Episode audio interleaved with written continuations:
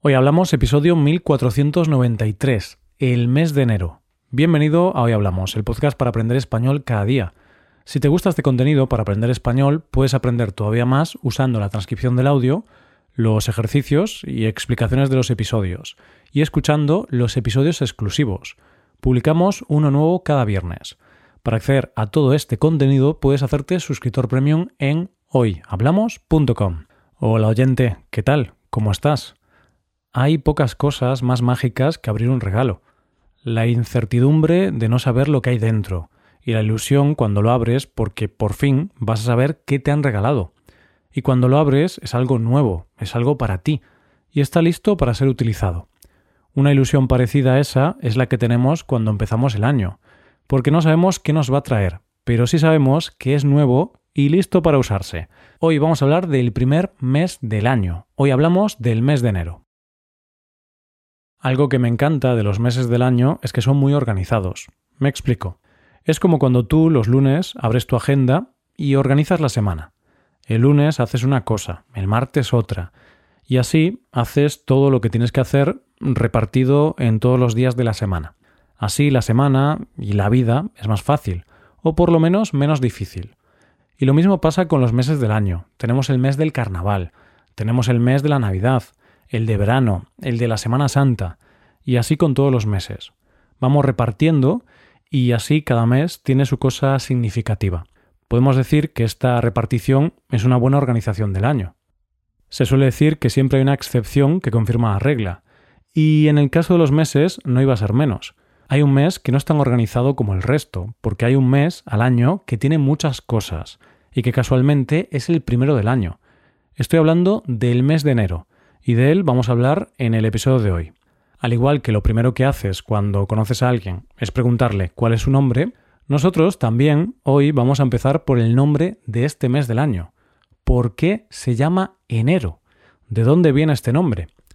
Para saber de dónde vienen los nombres de los meses del año, vamos a tener que hacer un viaje al pasado. Nos vamos a ir al año 738 a.C., cuando parece ser que Rómulo estableció el calendario republicano romano. Antes de eso había un calendario lunar donde había un total de 12 lunaciones, donde cada lunación correspondería al tiempo transcurrido entre lunas nuevas.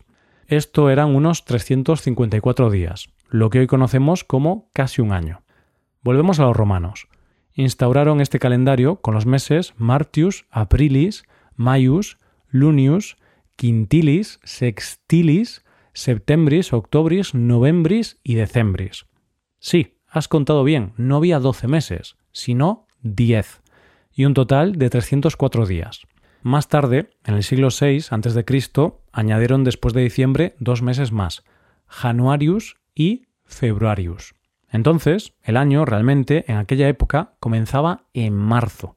Años después, en el siglo II a.C., se cambió el ciclo lunar por el ciclo solar y el año empezaba y acababa en el solsticio de invierno, que ocurre en diciembre, por lo que, a partir de ese momento, el año comenzaba en el mes de enero. El nombre de enero viene del dios Jano, de ahí el nombre de Januarius. El dios Jano era el dios de las dos caras, el dios de los principios y los finales, de las transiciones. Con este nombre y esta simbología, parece claro que este sería el mes de empezar el año, cuando empezamos lo nuevo y dejamos atrás lo viejo. Pero lo cierto es que, como te decía antes, no siempre fue el primer mes del año. Fue Julio César, en el año 45 a.C., con su calendario juliano, quien puso oficialmente el día 1 de enero como primer día del año.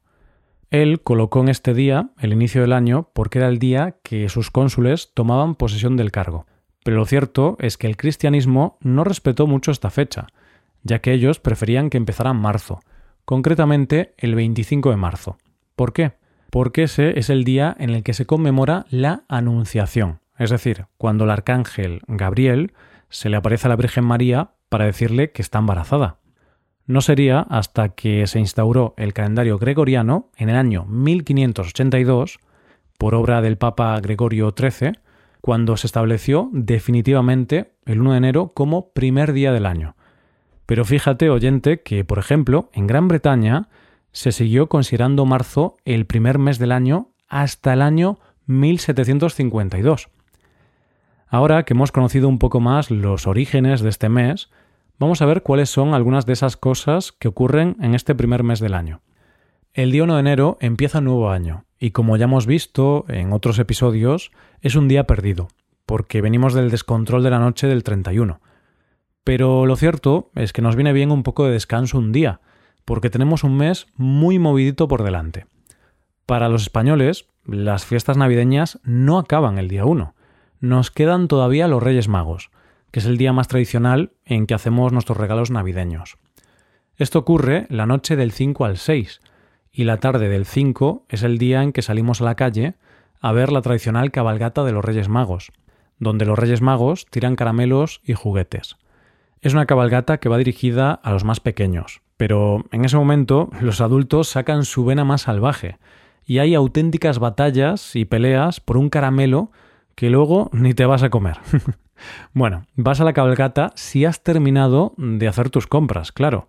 Si no, estarás como un alma en pena en un centro comercial buscando algo que regalar a tus familiares. Vamos a parar un segundo, oyente. Los españoles llevamos de fiestas navideñas desde el 24 de diciembre y no terminan hasta el 6 de enero. Entre estas dos fechas hemos hecho fiestas, comidas, cenas y regalos. ¿Te puedes imaginar el gasto que supone eso y el esfuerzo económico que supone para la mayoría de las familias? Es por eso que después de este paréntesis donde nos dejamos llevar por el espíritu navideño, llega la dura realidad. Y esa realidad tiene nombre. La llamamos la cuesta de enero. ¿Qué es la cuesta de enero? Pues básicamente es como una resaca, pero en este caso hace referencia a nuestros bolsillos, al dinero. Es decir, llegamos al mes de enero teniendo que pagar todos nuestros excesos económicos del mes de diciembre. En diciembre gastamos mucho dinero en comida cara, lotería, fiestas y muchos regalos. Es por eso que enero es un mes en el que tenemos que apretarnos el cinturón, y por lo tanto tenemos que reducir los gastos lo máximo posible, para recuperarnos de los gastos excesivos del mes pasado. Digamos que en este mes de enero posiblemente no vas a ir a cenar fuera, no vas a comprar cosas innecesarias y vas a evitar todos aquellos gastos que llamamos innecesarios y superfluos. Pero enero también es un mes contradictorio, porque en este mes hay algo que nos va a poner a prueba en nuestra meta de reducir los gastos. Y es que justo en enero comienzan las rebajas, que es un periodo en el que las tiendas hacen grandes descuentos y ponen los productos más baratos. Principalmente esto lo hacen las tiendas de ropa. Entonces es una auténtica lucha entre dos voces en tu cabeza, el diablo y el angelito. Uno te dice que tienes que ahorrar, pero el otro te dice que hay cosas baratas para comprar, y quizá esa sea una forma de ahorrar. Y relacionado con esto, tengo que contarte un secreto de los españoles. Mucha gente suele regalar ropa en Reyes, y luego los que reciben ropa como regalo suelen ir a cambiar esa ropa el día de las rebajas. Es decir, si te han regalado un abrigo de 80 euros, luego vas y devuelves el abrigo.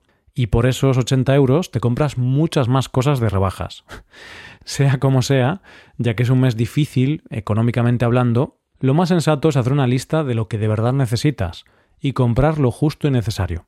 Pero bueno, hay que decir que en las rebajas a mucha gente le resulta difícil evitar la tentación de comprar ropa con muchos descuentos. Pero bueno, sigamos hablando de enero. Como el origen de su nombre dice, enero es el mes de los cambios y de renovación. Y por lo tanto, en enero sucede algo que hacemos año tras año, un auténtico clásico, los propósitos de año nuevo. Cada año nos planteamos cuáles son las cosas que queremos hacer este nuevo año, y nos las marcamos como objetivos. Cuando acaba diciembre ya empezamos a pensar en todos esos propósitos. Dejar de fumar, ir al gimnasio, hacer aquel curso que querías hacer y otros muchos propósitos y objetivos. Por cierto, ¿sabes cuáles son los propósitos de Año Nuevo más comunes? Pues son estos. Pasar más tiempo con la familia y los amigos, ponerse en forma, perder peso, dejar de fumar, disfrutar más de la vida, dejar de beber, pagar todas las deudas, aprender algo nuevo ayudar a los demás y ser más organizados. ¿Te ves representado en alguno de ellos?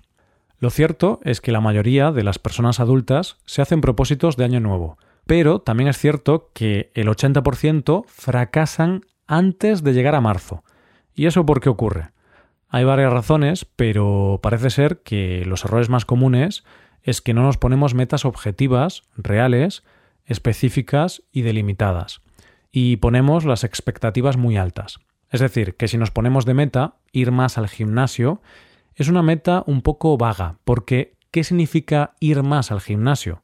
Tu meta podría ser algo así como ir dos veces al gimnasio a la semana durante una hora. Y claro, tampoco puedes ponerte de meta ir al gimnasio todos los días durante dos horas si no has ido nunca al gimnasio.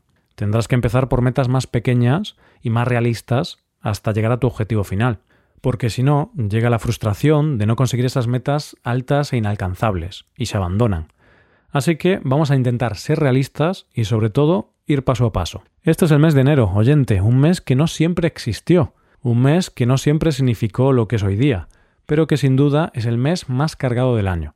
Un mes que lo tiene todo, la ilusión y la felicidad de un año nuevo, regalos y el tener un año entero para aprovechar y vivir, pero que también nos hace pagar los excesos pasados. Enero es como una representación de la vida. Hasta aquí el episodio de hoy y ya sabes, si te gusta este podcast y te gusta el trabajo diario que realizamos, nos ayudará mucho tu colaboración.